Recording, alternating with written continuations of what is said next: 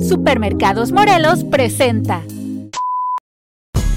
Bla bla bla. El podcast.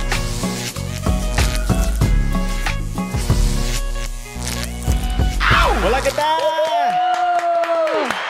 Bienvenidos a un episodio más de Bla Bla Bla, el podcast. Desde la ciudad de los búfalos, los bisontes y Los- el mal clima. El mal clima. Shelly, ¿qué le vas a agregar ahora Los tú? casinos. Los casinos, ahora sí me cierto. preparé. Ah, lo practico muy Y bien. el doctor, a ver, doctor, ¿qué le, qué le agrega a usted? ¿La ciudad de qué? la ciudad de sin montañas. Sin montañas. Bueno, ahí sí hay Plana. montañas. Sí, pues, pero sí hay montañitas, ¿no? Está, ¿cómo se llama? Wichita Mountains. Wich- Wichita Mountain. Están muy chiquitas. Y luego están sí las cascadas bebés. también. Mm, Pero son bebés. A lo mejor doctor Mendoza está acostumbrado a ver Ah, sí, pues, no sé, eh, que, así como el, el invitado que tenemos el día de hoy es de Nicaragua, no sé si ella sea muy montañoso. hay hasta volcanes. Oh, Ah, no, entonces por eso se le hace cualquier cosa Sí. aquí. Sí. Pero bueno, bienvenidos a todos los que nos están sintonizando el día de hoy. Gracias por eh, prender su televisión, su aparato celular o lo que tengan, eh, la computadora y pasar un ratito con nosotros, una hora, una hora y quince minutos más o menos. Hoy vamos a tener un tema muy importante porque aunque usted nos mire jóvenes y bellos y guapos y todo, algún día llegaremos ahí también igual guapos y bellos, pero un poquito más viejitos. Entonces es muy importante saber este, qué hacer, cómo prepararte o cómo enfrentar eso a los cuales, como yo me uno, yo soy una de las personas que le tengo mucho miedo a la vejez. Espero con este, este tema tranquilizarme un poquito más y llevarlo más llevadero, ya que tenemos un experto aquí. Y para eso tenemos aquí, antes de presentar a mis amigas, voy a presentar a- al doctor. Doctor, bienvenido al, al podcast. Gracias por estar aquí el día de hoy. Gracias, gracias por invitarme. No, de nada. A ver, preséntese de dónde es, qué hace, qué deshace. Ajá, tipo de sangre, cuenta de banco. No, no sé Las contraseñas del, del TikTok o algo. ah. Lo básico. Sí, ah, mi nombre es Yader Mendoza. eh, yo ¿Cómo, perdón? Yader. Mendoza. Me- Yader. Yader. Con D. Jagger, fíjese que... Ya- con Y-A-D-E-R. Yader. Yader, Yader. Ah, casi Yader. como Jair. Casi como Yair, pero Casi Yader. como Yader. Jair, sí, pero Jair es con J, ¿no? Con J. Bueno, con Y también puede. Ah, sí, Oh, y con... sí. Y, ok, ok, Ajá. está bien. Sí, yo le iba a decir que antes en el, en el Club América, porque yo lo hago la América, por si ahí... América. ¿Tú también, Ah, comadre? Sí, comadre. Ay, ya no me caes, ya no me caes tan bien. déjame, déjame tomar agua ahorita. No, y, y yo le iba a comentar que antes, en, por ahí de los 2005, 2004, había un jugador que le decían el Jagger Martínez. Mm. Pero es con G, Jagger, no con D. Entonces, el de usted, Yader, ¿Yader qué, perdón? Mendoza. Mendoza. Mendoza. A ver, y usted dice que es de Nicaragua, ¿verdad? Sí, nací en Nicaragua, sí. Eh, en... No sé si tengo que decirle. Si no quiere, ¿no? No, Pero pues, se ve joven. Sí, a, mí me, a mí me daría orgullo decir cuántos años tengo. Sí, 77. Ay, no es cierto, doctor Mendoza. ¿Me vamos a creer? Sí, no, no, yo no le creo.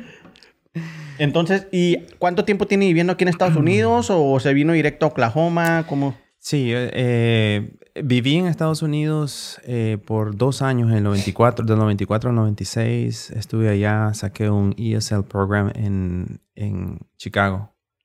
Eh, y ese viaje tenía 17 años, estaba adolescente, vine aquí y me cambió la vida totalmente. Y después regresé a Honduras, que es donde está originalmente mi, mi, mi, mi familia. Y pues eh, hice el poquito de la carrera. eh, A la de- voz, a la de- voz, por favor, del, del de doctor. medicina. Es y- el 3. Y entonces, después de terminar la medicina básica, ¿verdad? Entonces vine a terminar el entrenamiento aquí a Oklahoma City. Son ya 2009, ¿qué? No, pues ya 13 estamos- años. 13 años ya. Sí, sí. 2009, casi casi entrando para los, para los di- 10. Y todo el tiempo, ¿usted en qué está especializado? Para, para irnos poniendo en contexto. Sí, eh, yo tengo una eh, especializa- especialidad médica de geriatría. Hace poco eh, me especialicé en la Universidad de Oklahoma y soy geriatra. ¿Qué es qué? Geriatra es lo opuesto a pediatra. Ok. Y Ah. Es para los niños, geriatra es para, la gente niños mayor. Y geriatra es eh, lo que se encuentra, eh, o sea, la ciencia médica del- y el tratamiento de adultos mayores. Ah, qué bien, qué padre. Fíjese que nunca había, yo no pensé que, que existiera es- esa, esa, ese ramo de la- del... La medicina, sí, no es muy popular y es, es ah, vamos a discutir por qué no es muy popular. Eh, solo hay aproximadamente 10.000 geriatras en el país. Wow. Y por lo coincidente son muy este, asediados, o sea, es, es- buena paga, no es buena paga, o sea, por ser tan poquitos. Eh, Debería de ser así, debería ser como una especialidad que es específica para cierto grupo de, de la población, debería de, eh, de ser remunerada así, ¿verdad? Porque son pocos, pero um, la forma en que la medicina está actualmente eh, en el país, eh, no, no, no es, no pensaría uno que podría hacer más dinero por hacer, por ser geriatra. Eh, mi- para ser geriatra, usted puede hace- hacer dos especialidades aquí en Estados Unidos, por lo menos aquí, en la forma en que la medicina está hecha aquí. Usted puede hacerte in- internista en medicina interna, ¿verdad? Que es medicina de adulto, y después aplicar a una especialidad de geriatría. o puede ser médico familiar, que es una persona que mira familia, ¿verdad? Ujú. Prácticamente, y después sacar una especialidad en geriatría. Solo eso, Solo esos dos tipos de especialidades le permite a usted abrir el campo y hacerse geriatra. Entonces, en mi caso, eh, eh, como está hecha la medicina aquí en Estados Unidos, eh, como familiar, médico familiar, usted pensaría que, pues, ah, bueno, ahora que es geriatra, entonces es más remunerado, pero en cambio, para las cuestiones económicas en cuanto a lo al, al seguro médico, quien, quien abarca y todo eso, a las instituciones les conviene más tener un médico familiar, Wow. porque, porque uno puede ver más cosas. Ujú. Puede ver niños, eh, Mm, puede dar... Un poco de todo. de- de exactamente, de todo, adultos o jóvenes. En cambio, al, al concentrarse solo en geriatría, eh, así como está eh, la forma de que se hace medicina, más bien, más bien como que se uno se, se ahorca o se, o se o limita en cuanto al tipo de, de pacientes que puede ver, ¿verdad?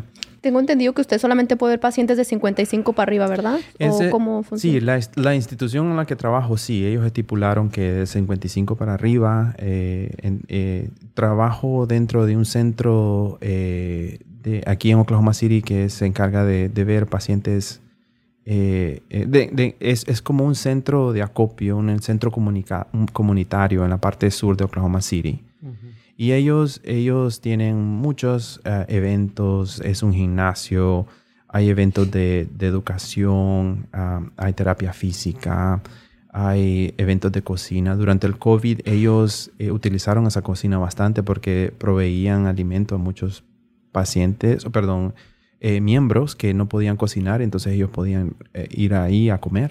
Ujú. Entonces, ese, el, el- el- el- la- el lugar donde yo estoy, ellos, eh, para poder ser miembro, uno tiene que ser de, eh, 55 para arriba. Mm, ok. Entonces, por esa razón es que se quedó así con mi clínica, que está pegada eh, ahí. Uh, Care está alquilando ciertas eh, clínicas eh, o espacios para clínicas. Entonces, para aclo- acoplar y darle el servicio a la gente y no y, y- y estar congruente con el servicio que se presta, Oh, entonces decidimos dejarlo ahí de 55 ¿Es la de para Pete arriba. White? Entonces sí, es, es PY. PY um, uh, en Health la Senior Walker, ¿no? Center. Está en la 41 y la Walker. sí. Entonces por esa razón se quedó de 55 para arriba. Eh, eh, pero más adelante podemos discutir en cuanto a eso, eh, porque es... eh, geriatría en realidad, eh, existen dos edades, eh, una edad cronológica y una edad funcional. Porque usted puede tener 48 años y realmente tener el funcionamiento de una persona de 85. Totalmente. Y como Eva. Entonces, Lo dice como Yo. yo. entonces, porque puede ser que algo sucedió, un accidente, le dio un derrame, ah, abusó drogas. eh, en- entonces, entonces, el nivel de funcionamiento que usted tiene es bastante parecido a una persona que tiene 85 años, que está en una silla de rueda, que necesita ayuda, que no puede desempeñar ciertas funciones, que necesita, ¿me entiende? Y, y puede tener 48 años, que cronológicamente uno pensaría, bueno, está bien joven. Debería de ser así. Bueno, muy interesante. Ahorita vamos a pasar ya más de lleno a eso, ahorita que entremos al tema. Déjeme primero este, saludar a mis, a mis compañeras que están el día de hoy aquí, saber qué es lo que han hecho, chavos, porque ya pasó una semana que no nos hemos visto. Ya sé. Y bueno, de ti ya pasaron dos semanas. Ay, no, ahora las tiene bien Sí, contaditas. Sí, no, pues cómo no, ya, ya tiene falta, pregúntale otra falta, por favor. Y ahora le preguntamos a Zuni que le mandamos un, un saludo a Zuni, que ya nos acaba de mandar aquí un mensaje que Ah. dice, ojalá y ya no lleven a Shelly... Ah, no te creas. Y yo de este... No, que- que leer en voz que- alta. Que, que la saludan aquí, dice que, la- que le manden saludos. Ahí está. Ah, Mandamos ok. saludos. Así a la A, Chuyita. a Chuyita, a Zuni. Esperemos que le esté yendo bien en la boda. ¿Qué era boda o quinceañera? Quinceañera. Era Ahí va a andar vale vale la chona. Pero Eva, ¿cómo te ha ido? Muy bien, también todo trabajando, gracias a Dios. Y estuvo mejor el clima esa semana, entonces Ya lo disfruté mejor para Ayer estuvo caminar. llueve y llueve todo el día. Sí. Qué Entonces, bueno. salió a caminar todo ¿Y tú. Shelly, cómo andas? Bien, bien, bien. Con el niño trabajando de todo un poco. Mm, no Bailando, para. ¿cómo te fue en las clases de Fíjate baile? que el martes cancelaron la práctica. ¿Por qué? Pues, ah, porque nuestro maestro estaba afuera y yo ya no me había fijado en los mensajes. Le y dio yo- COVID, ¿no? No, no, no, no, no, no. Entonces estaba afuera y yo ya venía para acá, para Oklahoma City y todo, y luego no va a haber clase. Y yo, tú, tú, me voy de Ahora sí regreso. que cuá, cuá, cuá. Cuá, cuá, cuá, cuá. Sí. Ya, dos horas después. Pero bien ocupada. Yo creo que es, bueno, vamos a hablar de este tema, pero el estar ocupado es muy bueno. Sí, el estar ocupado te mantiene Joven. con jo- jovialidad. Ah, vitalidad te da también. Pero bueno, ya que eh, el doctor nos, nos, este, el doctor Yader, Mandó. Yader, sí. Yader, este, voy a estar repitiéndolo cada ratito para, que, se me, para que se me quede en la mente. Se va a tatuar el nombre también. Ya un poquito no- nos, nos dio la introducción de lo que va a ser el tema. El, el- el tema del día de hoy va a ser apart- a- acerca de la tercera edad. Algo lo cual este, nosotros consideramos muy importante, eh, puesto que si Dios nos ayuda y nos bendice, todos vamos a llegar a esa meta.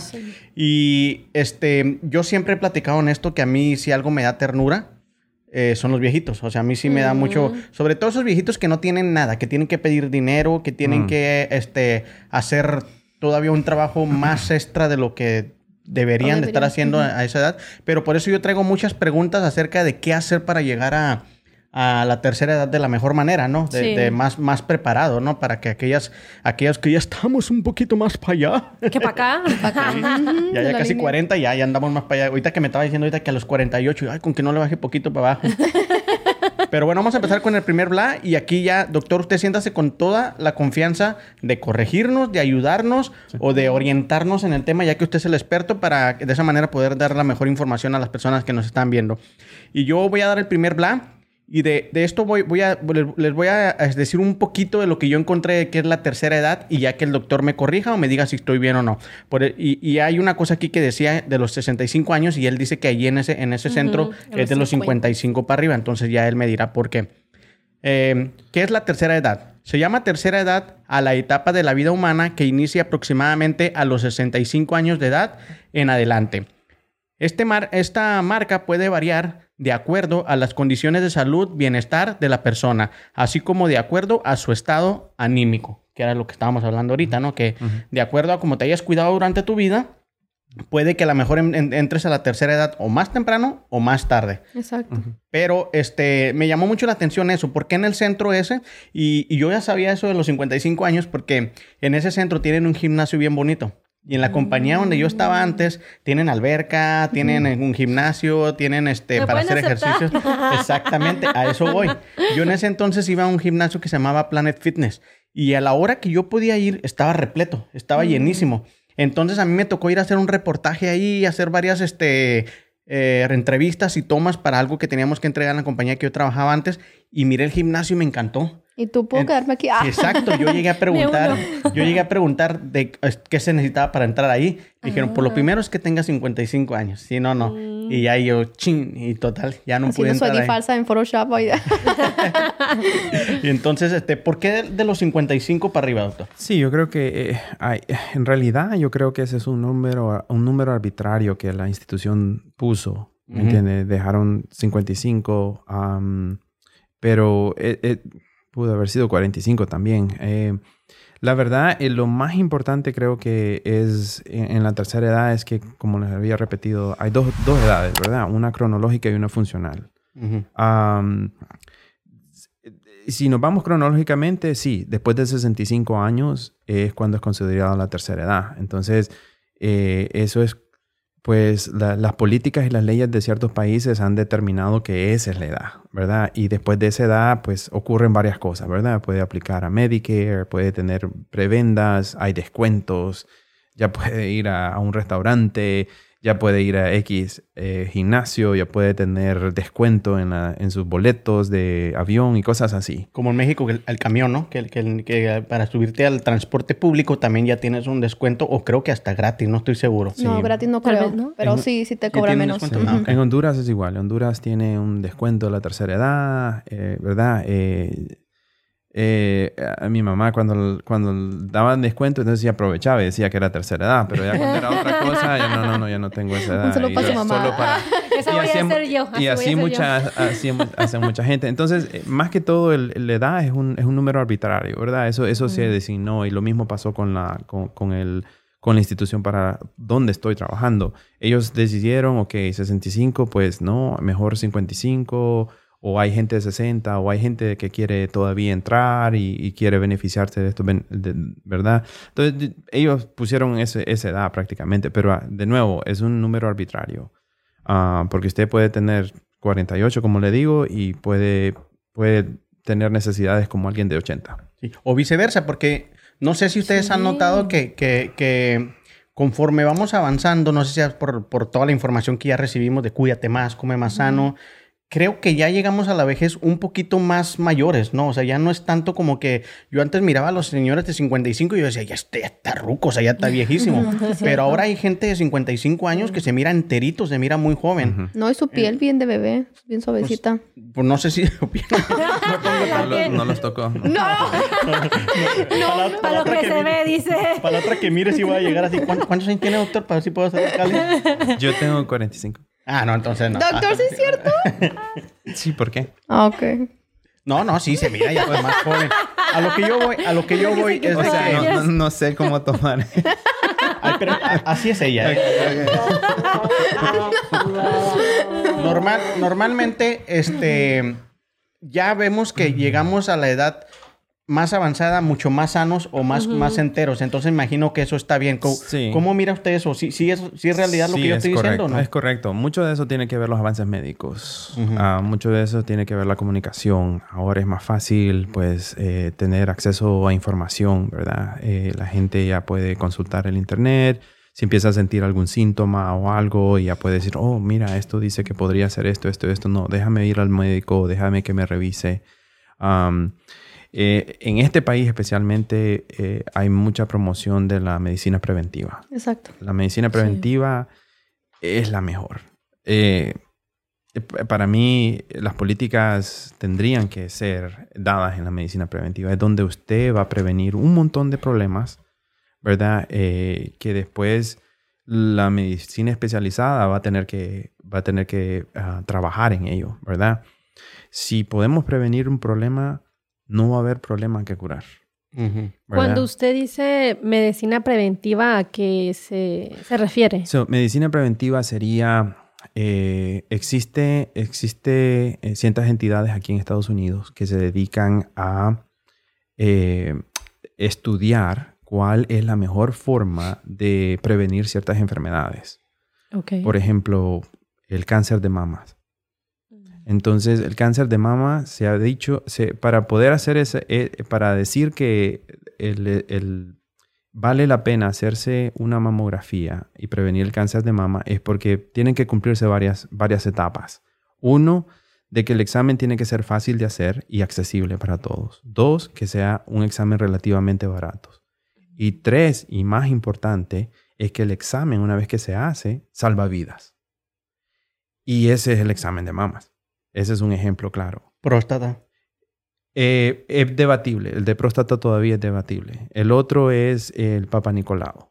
El examen de la mujer, donde se hace, se va, se revisa, se, hace, un- se saca una muestra y detecta si hay algún proceso de inflamación, algún cambio de la célula, donde muy posiblemente esa célula se, sea precursora de, una, de un cáncer. Ujú. Y eso es un examen relativamente barato, un examen relativamente fácil, incómodo, pero fácil, y que salva vidas.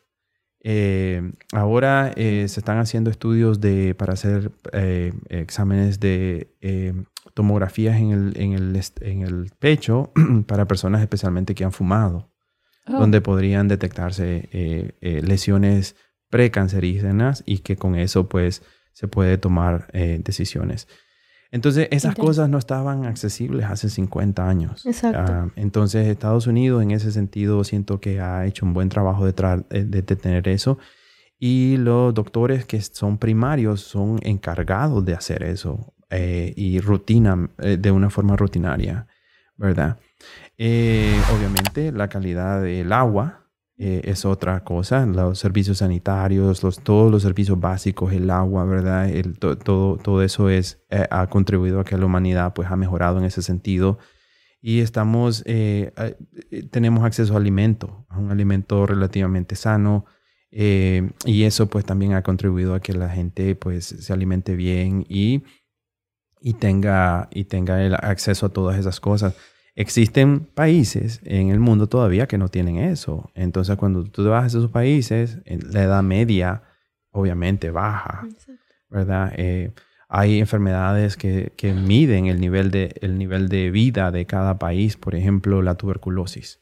Eso es algo que aquí casi en Estados Unidos no se mira, porque es un país desarrollado, pero en los países subdesarrollados miden la cantidad de, tubercul- de tuberculosis que hay por, por- por población y ese es un indicativo de calidad ¿Qué sanitaria. es lo que causa la tuberculosis?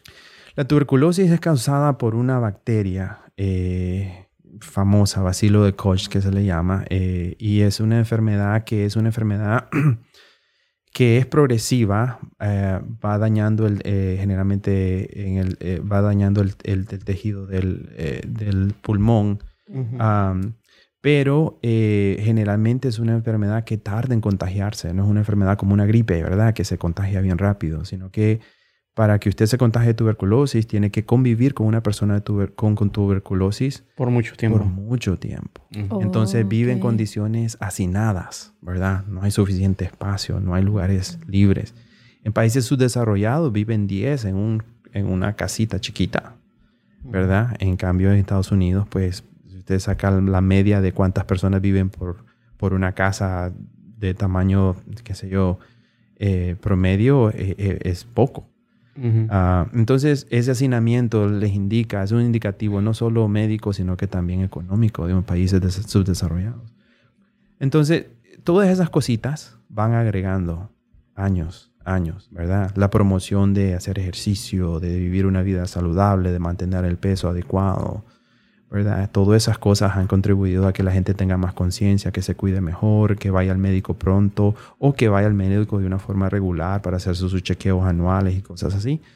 Entonces, eso, eso ha mejorado la calidad de vida eh, en general. Eh, existen partes del mundo, como les digo, que esas cosas todavía no están, eh, no existen o, o son muy precarias y pues todavía la, la gente no llega a 65, 75. O si llegan, llegan en malas condiciones, imagino. ¿no? correcto, correcto. Bueno, yo ahorita les voy a dar unos, unos este, puntos de los cuales a qué otros problemas, eh, aparte de la salud, se enfrentan las, las personas de la tercera edad y ya ustedes siéntanse libres de ir este, eh, opinando, colaborando en esos. Y el número uno son las pensiones. Que hay mucha gente que, que no tiene la posibilidad de que, por si ya no lo puedes cuidar tú, o tus hijos, o Sí. tus parientes, este, pues se quedan solitos. Entonces no tienen como que los lleven a una pensión, a que alguien, a un enfermero o alguien más se, se preocupe por ellos. Entonces, ese es el número uno. Eh, ¿cómo, ¿Cómo está eso aquí en, en- en- sobre todo en Oklahoma, en, Estados Unidos? ¿Es, hay, ¿Hay espacio? ¿Es caro o no es caro para las personas que, la- de la tercera edad que, que quieren ingresar a una pensión? Entonces, ok, el, el sistema de pensión de Estados Unidos va desapareciendo, eh. ¿verdad? Poco a poco. Ah, existen muy pocas compañías que ahora pueden darle su pensión. Prácticamente una pensión es un sueldo asegurado una vez que usted trabaja en cierto lugar y una vez que termina cierto límite de, de, de- de- o- de años de trabajo, entonces el- la empresa le garantiza un sueldo, ¿verdad? Y ese sueldo supuestamente es de por vida hasta cuántos Entonces, yo lo estaba, yo lo estaba interpretando mal. Yo estaba Entonces, interpretando ¿casa? como... Como hogar, Ajá, un ajá, hogar. como casa hogar. Ajá. Oh, ok, pensiones, perdón. No, pero sí, sí, usted está, está bien en, el, en, el, en el punto correcto. Yo lo, yo lo interpreté mal. Ok, so en cuanto a vivienda, gas. Bueno, eh, eh, estamos pasando por un, un periodo de, vi- de vivienda, de escasez de vivienda, ¿verdad? Eso, eso es, eso es, am, eso es obvio. Um, yo creo que eh, eh, es un problema para todos, porque hay parejas jóvenes que andan buscando casa y no encuentran, ¿verdad? Entonces, y pues eh, desgraciadamente también hay, hay, hay adultos mayores que, que pues también ti- tienen ese problema, ¿verdad? No tienen dónde vivir y cosas así. Entonces, eso, es, eso es un agravio. Es más para ellos, obviamente, porque una pareja joven puede Está trabajar. fuerte. Sí. Ujú. En cambio, alguien mayor eh, puede tener dificultad, no mira bien, tiene dificultad para moverse, entonces son limitados los trabajos que él o ella puede desempeñar. Entonces eh, es, es algo más grande o más grave para ellos, ¿verdad? Eh, Sí.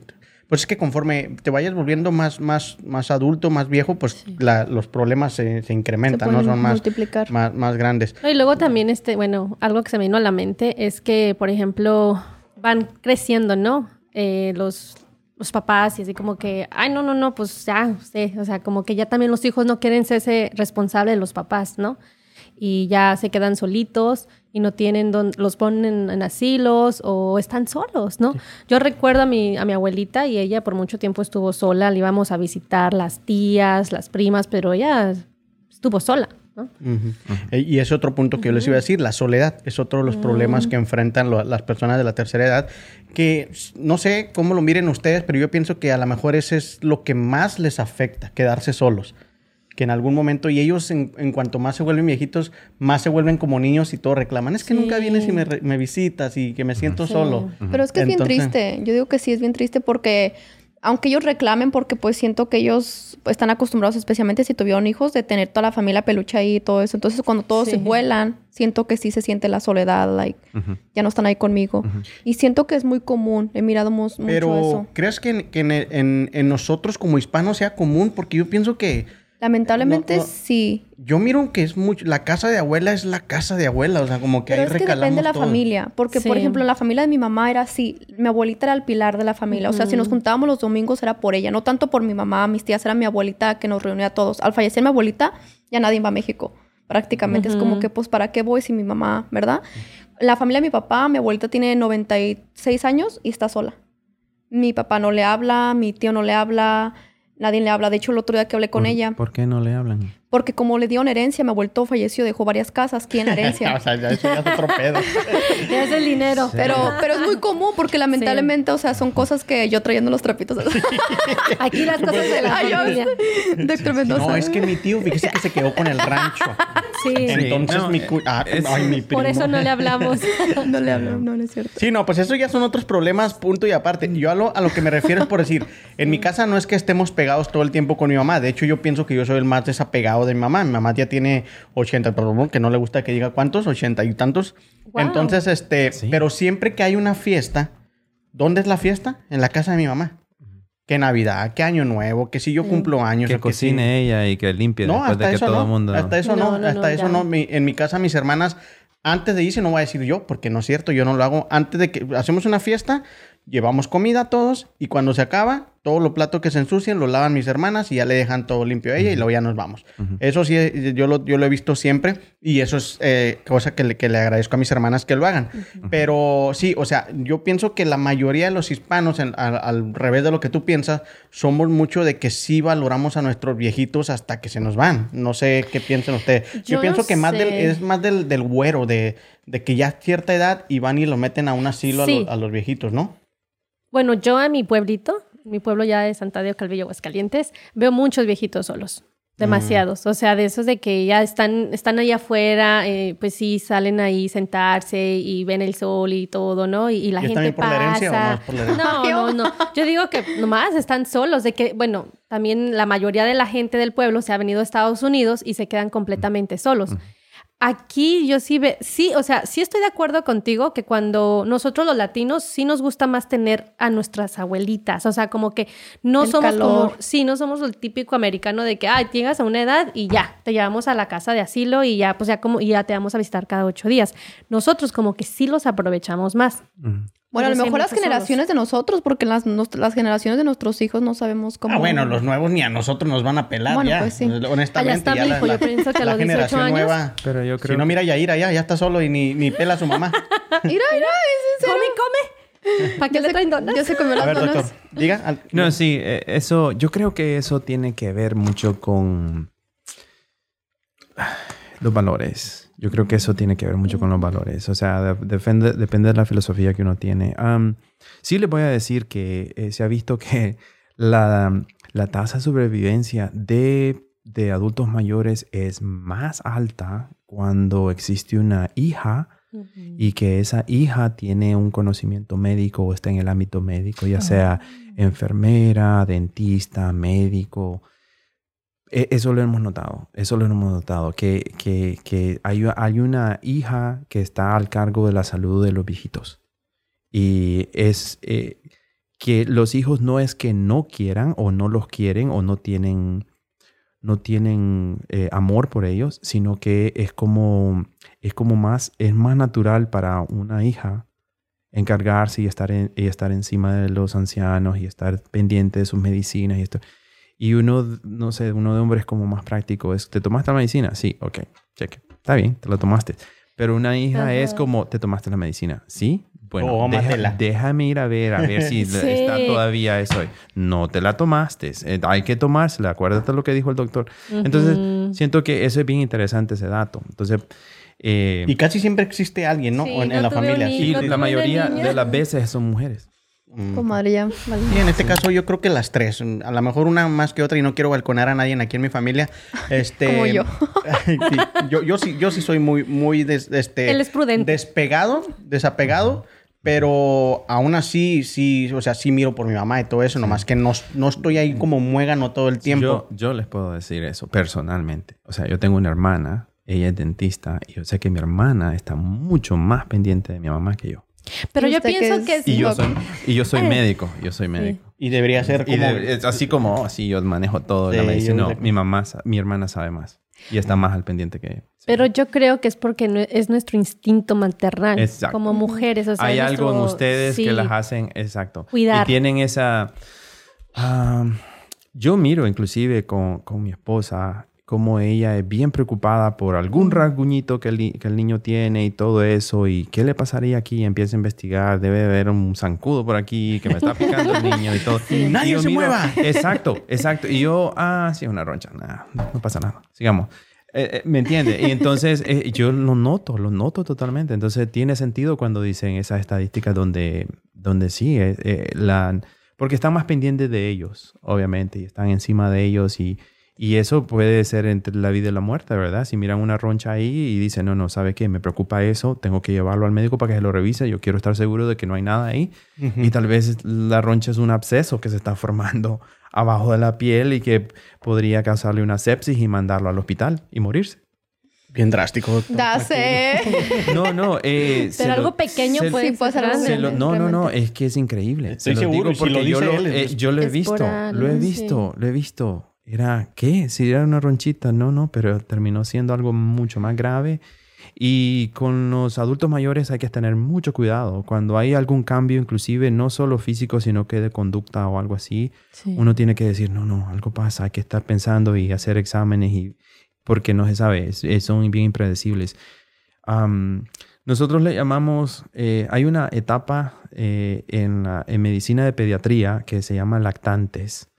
Y yo recuerdo cuando estaban esas rotaciones, había una sala de lactantes, ¿verdad? Cuando estábamos ro- rotando por pediatría. A mí me encantan los niños, me encantan. Lactantes es darle... Oh, pediatría. dice. Pediatría, sí. Ok, ok, ajá. Lactantes. Entonces, yo recuerdo en esa sala, todo estaba tranquilo, tranquilo, tranquilo. Y de repente, ¡pum! Todos... eh, Llorando.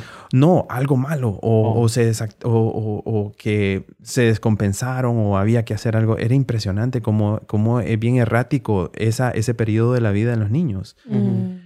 Lo mismo es con los adultos. Ujú. Eh, en mi entrenamiento yo estuve en el, en, el, en el hospital del VA aquí en Oklahoma City y yo lo notaba.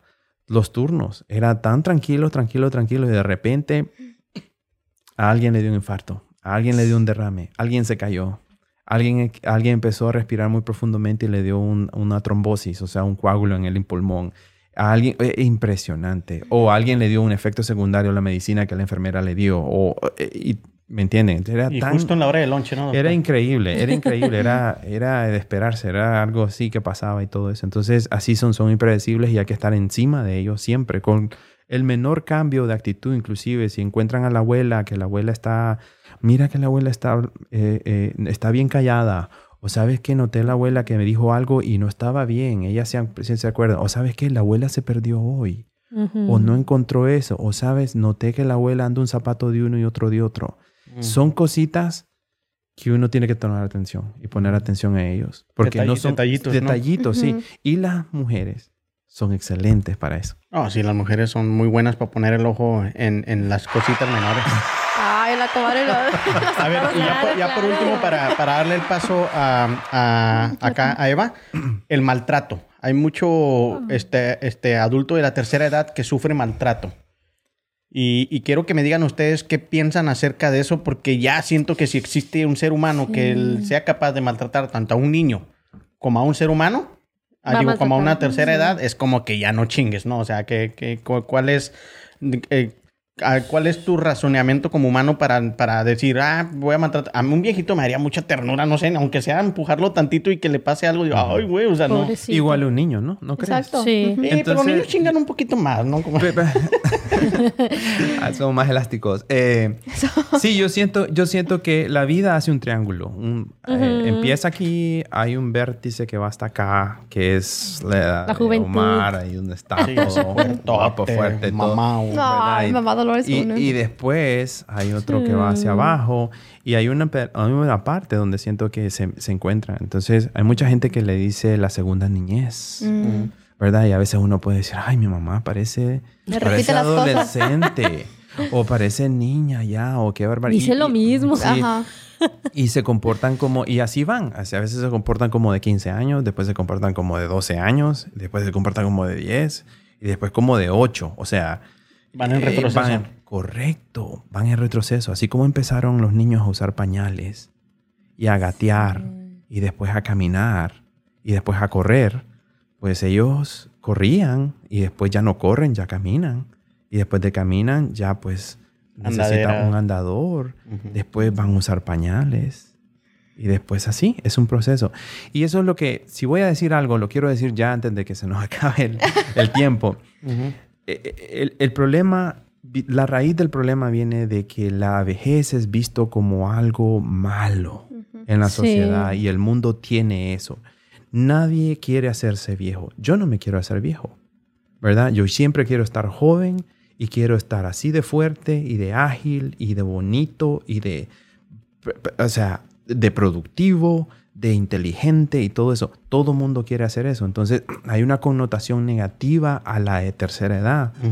Y desgraciadamente eso, eso es lo que, eso es lo que uno, uno ve, ¿verdad? Entonces tal vez por eso geriatría tal vez no es una, una profesión popular o, o- o vista bien. Y yo, yo, ¿qué voy a hacer a ver a ese hombre? ¿Qué voy a ver a ese doctor? Yo no, yo estoy, yo estoy joven, yo estoy, ¿verdad? Y eso, eso es porque el mundo nos ha guiado a, a eso, ¿verdad? A estar jóvenes para siempre, ¿verdad?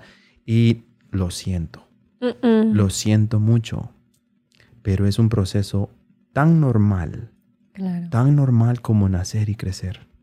Eso es- lo tenemos todo y eso lo entonces una vez que nosotros entendemos eso van a ocurrir varias cosas. Uno, no vamos a desperdiciar nuestro tiempo mientras estamos jóvenes. ¿Verdad? ¿Qué significa eso? Bueno, voy a planear para mi vejez, ya sea de una forma física, o sea, voy a hacer ejercicio, mantenerme, cuidarme, ¿verdad? Eh, comer bien, ¿verdad? Ir al doctor, ir al dentista, ¿verdad? Y todo eso. Dos, económica, porque no quiero estar después allá y no tener pensiones, como tú dices, eh, sino que planear para mi futuro económicamente, porque pues mis hijos, va a haber un momento en que mis hijos se van a ir. Entonces yo voy a planear para que yo económicamente no sea ningún obstáculo para tener lo que necesito cuando lo necesite, ¿verdad? Eh, y entonces, y la otra creo que es bien importante es aprovechar la juventud, ¿verdad? Disfrutarla de la forma más sana posible que ustedes puedan y disfrutarla cuando ustedes se levantan. Ninguno de ustedes que están aquí en este panel se levanta con dolor. Ah, yo sí ya. Yo también, doctor. ¿Dolor de qué?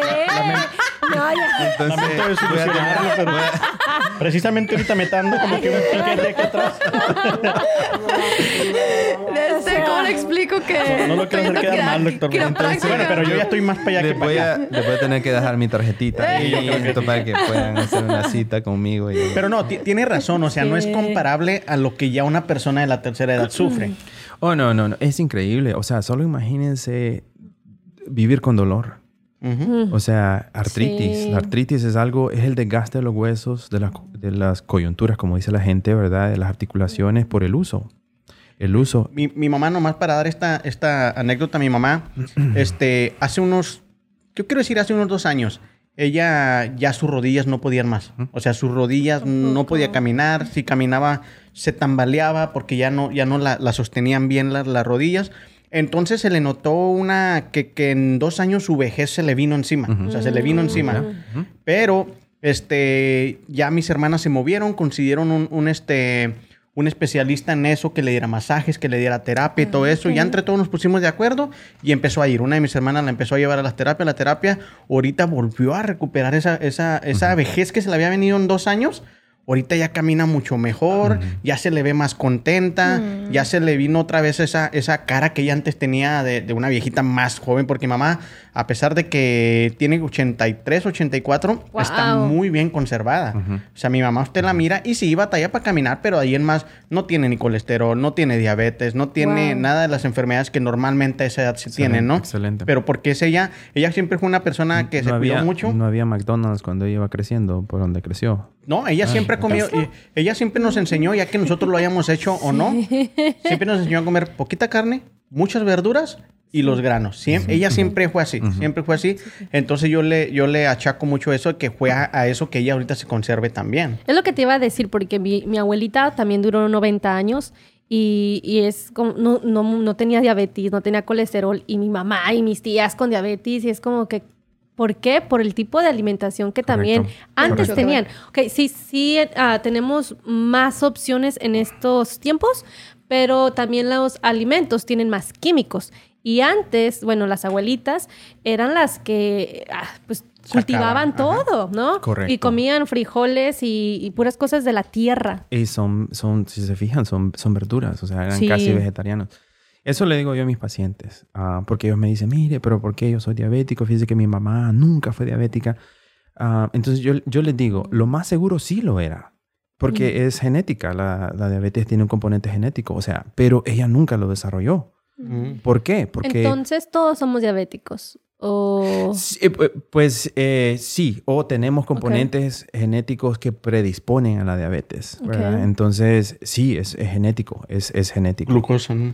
Entonces, ¿qué pasa? Ellos tenían un estilo de vida que, pues, para ir a la milpa, milpa nosotros le llamamos al lugar donde Sí. siembran, ¿verdad? Sí. Había que irse y caminar tres montañas, llegar ahí, trabajar todo el día, trabajar, o sea, una, una actividad física fuerte, ¿verdad? Eh, y regresaban los tres, otra, otros tres montañas para regresar y eso lo hacían día y noche, día y noche. Comían carne cuando era el, eh, el- la fiesta del pueblo. Que mataban una marranita, una vaca o una exacto. O cuando cumplía años alguien, o, o- o- o- o Navidad, o cosas así. Entonces era, era aquello que era bien esporádico. O sea, la cantidad de grasas ah, saturadas que ellos consumían era bien mínimo. El ejercicio que hacían era bastante. O sea, la actividad física que ellos tenían era impresionante. Llevaban una vida menos contaminada, con menos cosas. Que ver con Tomaban agua, no creo que te- no, no creo que tuvieran una refrigeradora con Coca-Colas ahí metidas o cosas así. O sea, era, era una vida mucho más sana. Sí eran diabéticos, pero nunca lo expresaron. En cambio ahora nosotros, pues vamos, va, va en, va en, o sea, tengo pacientes de 65 años que ya son diabéticos y los hijos tienen 40 años y ya están desarrollando prediabetes. Y vamos en retroceso, pero todo eso tiene que ver mucho con, Las decisiones que tomamos, ¿verdad? Porque Y eso, de eso se trata todo. Ujú. Yo creo que, yo creo que si ustedes quieren vivir una vejez adecuada y buena, es ahorita donde tienen que tomar las decisiones. Porque de que viene, viene. Claro, Eso claro. no- Yo nomás conozco a dos personas que no se han envejecido nunca. Benito Juárez. No, Chabelo, Oh, sí, Chabelo.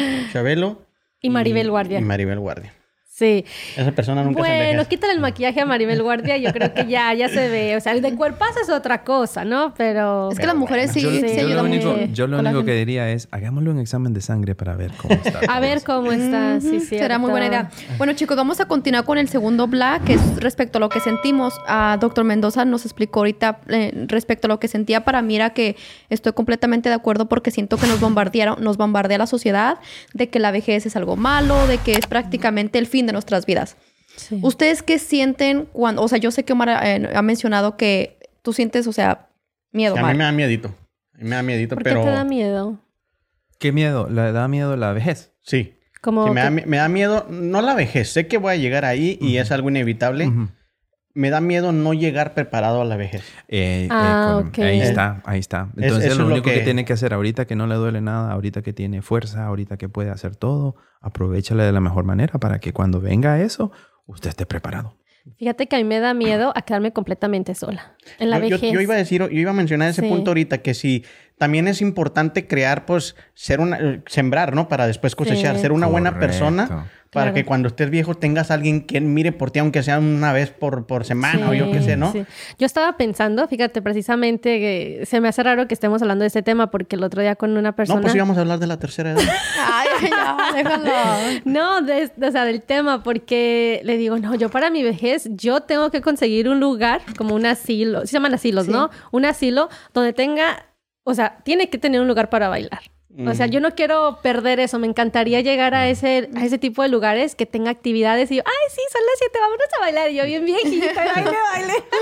Oh. O, o con mi- el amor de mi vida, ¿verdad? A ver cuándo llega. Yo, yo, Madre. yo creo que también la otra cosa es eso. eh, y lo miro mucho, lo miro mucho, obviamente, ¿verdad? En mi, en mi práctica, cuando muchos de los personas se están quedando solas, ¿verdad? Y ellos dicen, no tengo mi familia y todo eso. Pero también es lo mismo, lo mismo que le acabo de decir a él. Eh, ¿Cuánto está usted ahorita de joven invirtiendo en su familia? ¿Cuánto tiempo usted dedica con sus hijos? Cuando ellos quieren jugar con usted, usted está ahí. Claro. Cuando, cuando- eh, eh, está bien, eso está bien. Sí. ¿Sabe qué está haciendo usted? Usted está, está creando aquel, aquel acopio, aquel amor, aquel cuida, aquel vínculo correcto. Porque ellos van a sentir el amor que usted les da cuando ellos están necesitados. Jair ahorita necesita de usted. Si Jair usted lo deja solo en el mundo, Jair no dura. Mm, mm. A una persona de 80 años, si usted la deja en el mundo, tampoco. Sí. ¿Verdad? Cuando funcionalmente están, están necesitando. Entonces, entonces, cree ese vínculo usted ahorita, invierte tiempo en ellos, invierte, dedica tiempo de ellas, cree el amor, la conexión y todo eso.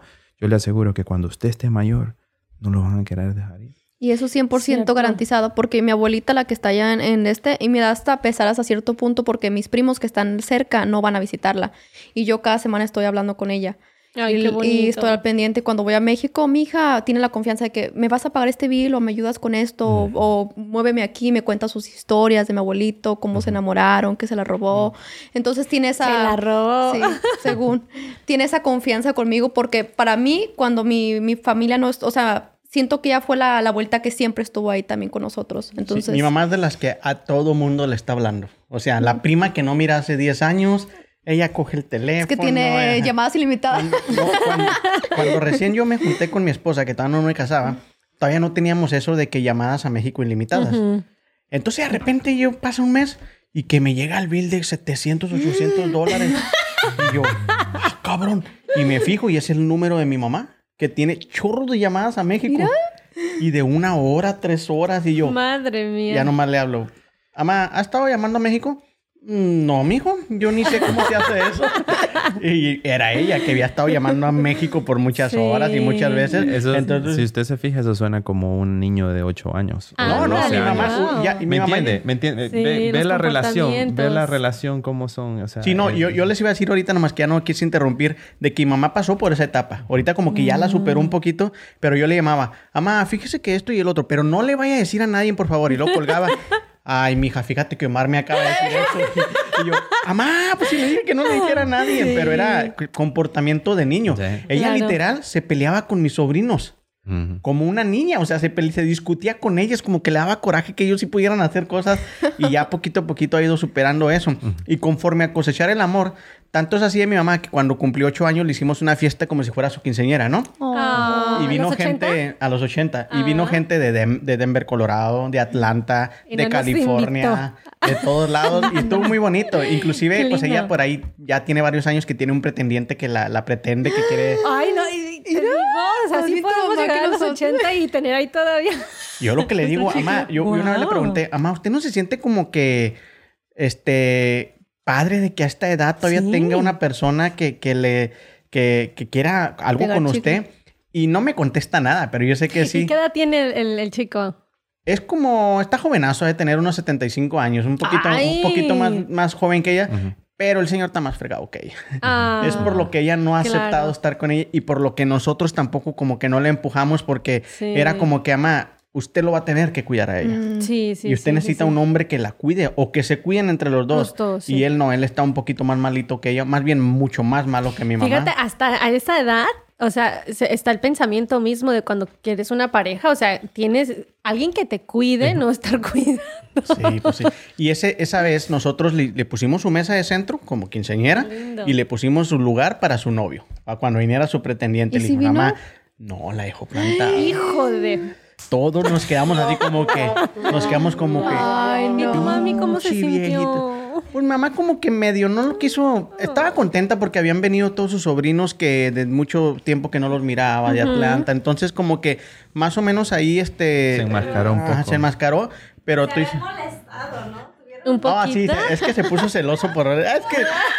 Si, si yo, si yo les platicara... Ay, no, ¿por qué no traes a... Hubieras a tu mamá también? No le gusta, no le gusta. Pero el, el chiste de que, de que estuvo chistoso porque en la fiesta de él, cuando él cumplió setenta y tantos, setenta y cinco, a ella también le reservaron su mesa. Y no fue tu mamá. No, sí fue. Ah. Eso fue antes, fue antes que la de Ah, mamá.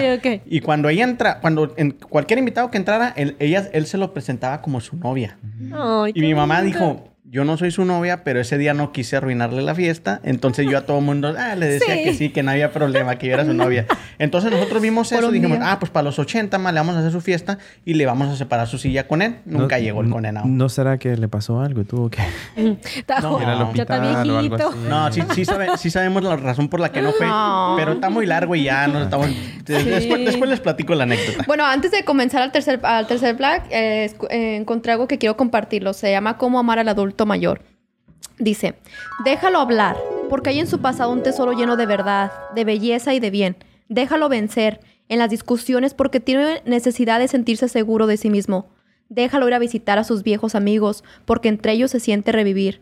Déjalo cantar sus historias repetidas porque se siente feliz cuando lo escuchamos. Déjalo vivir entre las cosas que ha amado porque sufre el sentir que le arrancamos pedazos de su vida.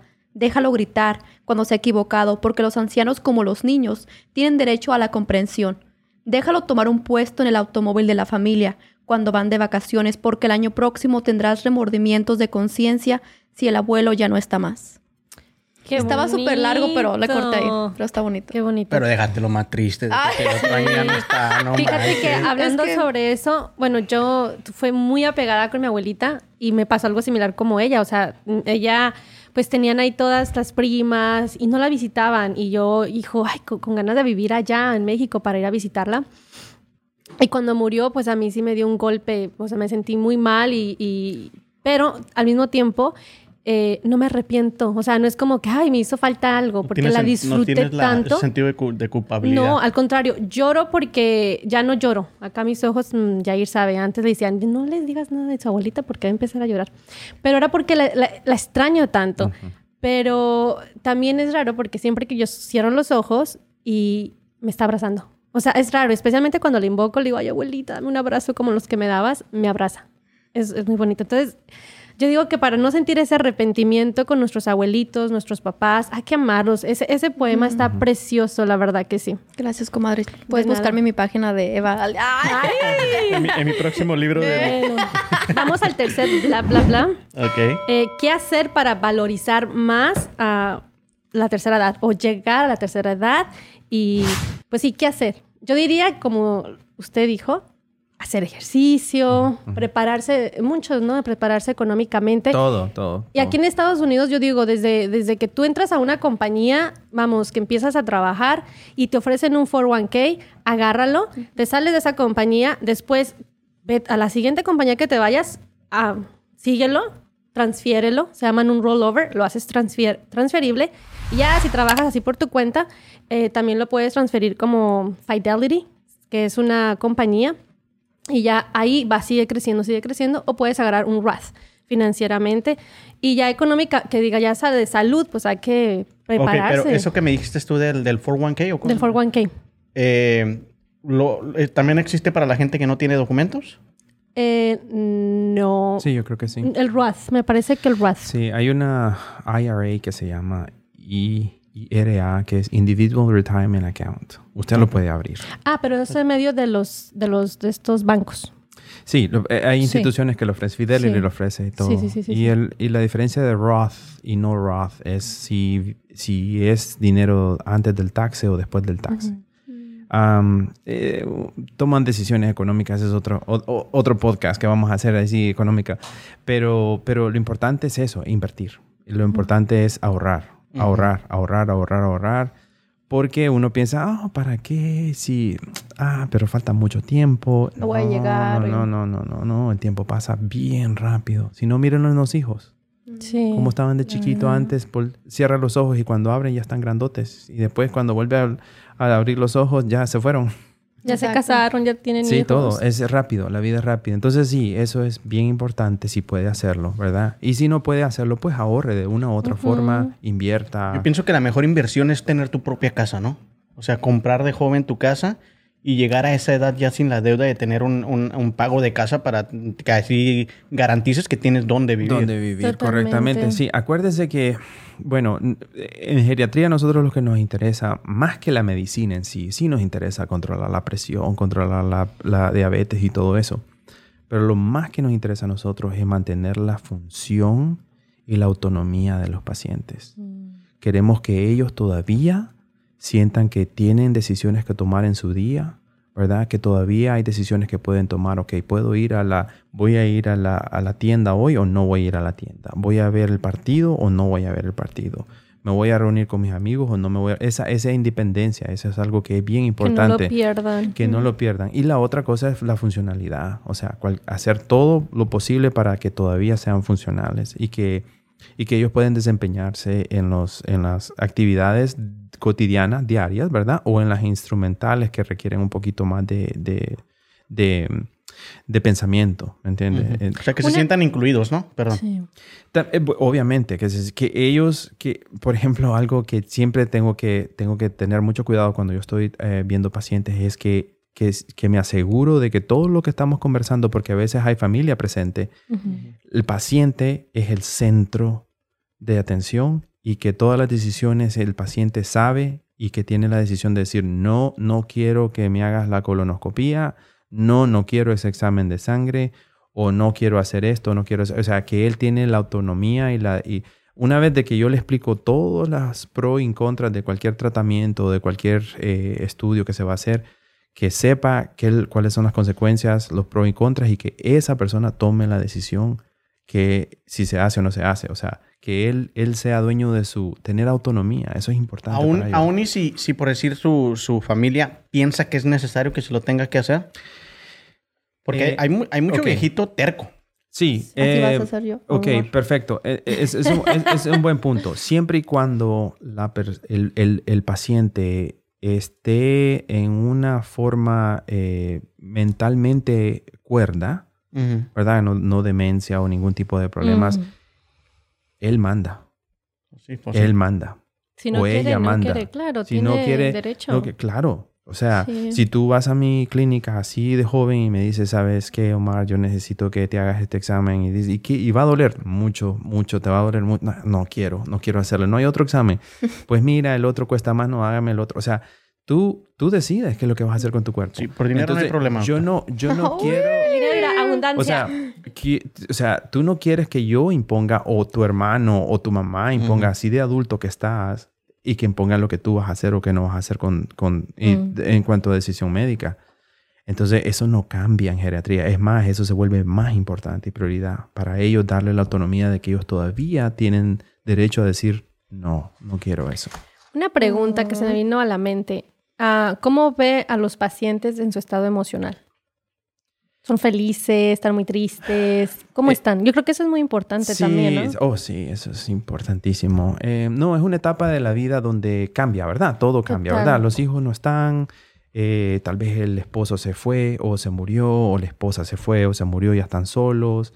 Entonces hay un montón de detalles emocionales que vienen al- y es bien importante valorar eso, ¿verdad? Si hay depresión, si hay ansiedad, si hay insomnio, si hay estrés y cosas así. Y tratar de, pues, tratar de ayudarles en ese sentido, ¿verdad? Eh, he visto bastante, como les digo, yo siento que la sociedad, eh, es interesante que digas que los americanos, pues, eh, cuando ya están mayores y, los, y que es cuestión de eso, eh, que, que ya los mandan a su asilo y cosas así. Eh, yo creo que ese tipo de mentalidad viene con el desarrollo. Yo creo que nosotros todavía los latinos estamos viviendo en épocas donde todavía no estamos tan desarrollados, pero si yo creo que la economía llegara a donde está, si, si México, si Honduras, si Nicaragua, si Guatemala, si Colombia llegara al desarrollo económico que tiene Estados Unidos, a mí me late que también nosotros estaríamos mandando a nuestros adultos mayores al asilo. ¿A qué cree usted eso? ¿A que hay dinero para meterlos ahí y en, en nuestro caso, por ahorrarnos ese dinero? Mm, No, ay, yo creo que yo creo que si tú te fijas, eh, eh, el mundo está tan ocupado en, Pues, en, en sus, en sus quehaceres. Ujú. ¿Me entiendes? ¿Para qué? eh, eh, mira, tener un niño y criarlo un niño es bien difícil. Sí. Tienes que dedicarle mucho tiempo, tienes que bastante dinero, quiere, tienes que mandarlo a la escuela. No solo eso, sino que también darle amor, cariño, protección, todo eso. Es lo mismo con los adultos mayores cuidarlo y requiere dinero y requiere tiempo. Tiempo, tiempo, tiempo. Lo lo más no valioso, lo más exactamente, lo más valioso que nosotros podemos darle a cualquier ser humano en nuestro tiempo. Tiempo para escuchar, tiempo para compartir, tiempo. Y eso es lo que no queremos dar. Nosotros queremos el tiempo para nosotros mismos. Entonces, a mí me sale mejor pagar un poco más y mandar a mi papá o a mi mamá al asilo mientras yo puedo dedicarme a mis, a mis quehaceres, a mis cosas. Y eso es bien triste, eso es lo que pasa. Entonces hay bastante aislamiento y todo eso. Yo conozco muchos adultos mayores que no deberían de estar en un asilo. Son funcionalmente capaces. ¿Y por qué están en el asilo? ¿Por lo que lo llevan los hijos? Bueno, eh, en el, co- sí, exacto. O sea, y no solo los hijos, sino que a veces pues se quedan sin hijos y es, tal vez está la sobrina o el sobrino y dice, no, pues sí, traemos, a, traemos a la tía abuela. Pues hay que dedicarle tiempo, hay que estar encima de ellos y yo pues tengo que ir a trabajar. Claro. Ah, o, o- o uno de los dos deja de trabajar y ganamos menos dinero y no pagamos esta casa. Y es que aquí si, si entramos en, en- en una discusión a eso, pues no podemos decir que ni una parte ni la otra está mal. Porque pues también la persona, la otra dice, si yo no, o sea, yo, yo necesito encargarme también de mi vida. Y, y luego dices tú, pero ella, esa persona necesita mi ayuda también. Entonces es un debate muy fuerte ahí que te, Sí, que te pones en medio de que, que- qué pedo. O ¿Qué sea, de- descuido mi, mi parte de mi vida por cuidar a otra persona o algo. Entonces está, está, está cabrón. Por eso te digo, eso tiene que haber un lazo, como usted dijo ahorita de Yair. Enorme. Tien- tiene que haber un lazo desde, desde, desde mucho tiempo Sí. para que alguien decida este, sacrificar un poco de tu vida Eh, para dedicártelo a ti. Y de eso se trata la vida, la verdad. Sacrificio. Sí, fíjate que otra vez, no, Eh, ayer precisamente fue a llevar a mis papás a, a- a su wellness check, su chequeo de wellness, como que estén todo bien. Eh, mi mamá tiene 60, y- va a cumplir 63 y mi papá tiene 61. Entonces, ya pueden ir al gimnasio del ya doctor. pueden ir. Lo Ah, sí. único malo que mis papás viven hasta Asher, Oklahoma, que está Eh. súper lejos, y los llevo hasta Eira. Entonces, la, ma- la mayoría del tiempo, y mi cuñada y yo éramos los que andábamos para allá y para acá, y hablé con mi hermana. mujeres. Sí, mujeres, totalmente. Y hablé con mi otra hermana y le dije, oye, ¿sabes qué, Mel? Tú también nos tienes que echar la mano. O sea, no porque, no porque yo no lo quiera hacer, sino porque también yo tengo a veces cosas y que no puedo. Niño. Y sí, mi mamá así como que, ay, mi hija. Y ayer me dice mi papá, ay, porque me fui así corriendo por Yair para recogerlo a la escuela. Me dice, ya, nos vamos a ir a México para no, para que ustedes no estén batallando, para que no manejes hasta acá. Sufrido, sufrido. Ajá. Digo, "Ah, es que a mí me encanta pasar tiempo con ustedes. Si yo puedo, yo, yo vengo para acá. Porque yo creo que uno aprende mucho de ellos y, y, Y yo creo que lo que él dijo, o sea, a mí me arropó tanto mi mamá de tanto amor. Mi papá, pues la mayoría del tiempo estuvo acá en Estados Unidos, que no es lo mismo, pero es tu padre, ¿no? Entonces, y ya los dos están como que en esa edad, entonces, pues cuidamos a los dos. Pero lo bueno es que se tienen ellos dos también. Ah, Ahí es sí. una gran Sí, dice mi mamá, yo a tu papá no lo dejo solo y mi, mi papá, yo a tu mamá ya no la puedo dejar sola. Si va a México, yo voy o si o no vas tú a México, quédate conmigo porque mami, vamos. Me la quiero llevar unos días a ver si me deja mi papá llevármela. Sí, yo por eso, yo por eso nosotros en la casa, la mayoría votábamos porque mi mamá sí tuvi- se encontraba una pareja. Ay, Nosotros decíamos, sí. usted necesita una pareja porque en un día, yo fui el que más tiempo duré con él, con ella. Yo me fui casi a los 33 años de mi casa. 33, 34 por ahí. Entonces, este, Wow. sí, ya estaba, ya estaba rucón, pero pues yo me hacía cargo de la casa y de ella. Entonces, este, ah, cuando yo... Vínculo muy fuerte. Sí, sí, no, es que al final, aparte que yo siempre fui un poco duro como para decidir ya moverme y yo ya tengo con mi esposa 10 años desde que somos novios y ahora ya vivir juntos y ahora casados, el próximo mes cumplimos cuatro años casados, pero cuando yo me salgo de mi casa... ¿Dónde yo- está el aplauso? En la- Ah, Manuelito. Pero sí, yo, yo le decía, mamá, por más de que a mí me gusta estar aquí y te ta, ta- toda madre y todo, digo, pero un día yo me voy a ir. Digo, y entonces usted necesita una pareja. Mi mamá nomás se quedaba callada y todo, pero lo malo es que el que le llegó, Está muy... pues sí, o sea, Está muy no- no- jodido el señor. Sí. Sí, honestamente sí, no quiero, no quiero, porque a lo pasitos mejor de sus hijos Dr. después nos Mendoza. miran y... Ándale, ¿por qué no llevas a tu mamá ahí?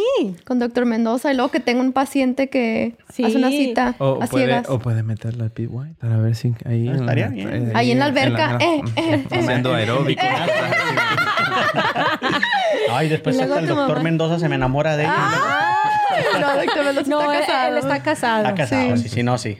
No, no, sí. Ya hace poquito me enteré, a ver, a ver si no se enojan mis, mis hermanas porque ando balconeando a mi mamá. Hace el que poquito no me enteré. balcona- balconeaba. Pero es, es por parte de la anécdota, para que miren que también, o sea, Ah, al- ok. al- porque yo me sentí muy, muy bonito y muy orgulloso de eso, de que estábamos platicando y, y a- antes cuando yo estaba vivía ahí con mi mamá, ella iba a una iglesia cristiana y de repente iba un hermano de la, de la religión a cenar con nosotros. Pero al hermano yo le, yo le calculo unos 42, 45 años a lo máximo. Pero todos los, los sábados, los domingos, iba a cenar con nosotros, con mi hermano, mi cuñada, y, y yo no iba a la iglesia, pero llegaban y me hablaban, Omar, ya está la cena, o ya trajimos cena, y yo bajaba de mi cuarto y a platicar y todo, junto con mamá. Eh, mala suerte y desgraciadamente hace dos años, cuando pasó todo lo de COVID, el hermano se enferma y se muere. Mm. No resistieron sus pulmones, se enfermó, terco, no quiso ir a la, a la iglesia y todo eso. Y resulta que ese hermano quería con mi mamá. Híjole. Y mi mamá era como 20 años mayor que él. Wow. ¿Lo Mira. puedes creer? Entonces yo sí me sentí como que, Mira mi mamá. órale, ma, o sea, traía un jovenazo Pegue, de pegue. ¿eh? Desde hasta los 80 años tiene pegue tu Sí, mamá. o sea, yo, yo me Love sentí, it. y por eso lo platico. Y mi, mi cuñada sí me mira mucho. Ella sí nos mira mucho. Entonces, Te va a este, chicharrón. va a decir chismoso, pero me- a, mí, a mí me da orgullo escuchar eso, que mi mamá a su edad todavía arrastraba pasiones, la condenada. Un ejemplo a seguir. Ajá. Le tenemos, La tenemos que seguir, preguntar tenemos que seguir. qué ¿Cuál es la ha receta, hecho? ¿no? Sí, sí, sí, sin duda. Pero bueno, antes, antes de terminar el tema, no sé si quiere agregar algo más, doctor. Ya se nos está yendo el tiempo, pero Sí. que quiera agregar algo más, esta Solo quiero- información, dónde lo busquen. Ah, ok, ok. Solo quería agregar un pensamiento aquí. A ver, de adelante. Eh, eh, este, es, este es el libro, es un libro de la Biblia, se llama Eclesiastés. Este fue escrito por el hombre supuestamente más sabio del mundo que ha existido. De acuerdo a Dios, ¿verdad? Dice ah, Eclesiastés 12, acuerda de tu, tu creador en los días de tu juventud, antes de que lleguen los días malos y vengan los años en que digas, no encuentro en ellos placer alguno. Antes de que dejen de brillar el sol y la luz, la luna y las estrellas, y las nubes después de la lluvia. Un día temblarán los guardianes de la casa y se encorvarán los hombres de batalla. Se te detendrán las moldaduras por ser tan pocas. Está hablando los dientes. Y se apagarán las que miran a través de las ventanas, que son los ojos. Y se irán cerrando las puertas de la calle, irá disminuyendo el ruido del molino, y las aves elevarán su canto. Y se apagarán eh, si oirán sus trinos, que son los oídos. Sobrevendrá el temor por las alturas y por los peligros del camino. No sé si se han notado que los adultos mayores siempre se preocupan por todo. Sí. Y dice, florecerá el almendro. Cuando el almendro florece, es, es blanco. Sea, vienen las canas. Mm. Dice, la langosta resultará anerosa, quiere decir que la langosta, un insecto pequeño, pesa ya. Antes ellos eran fuertes y podían levantar cualquier cosa, ahora ya casi no lo hacen.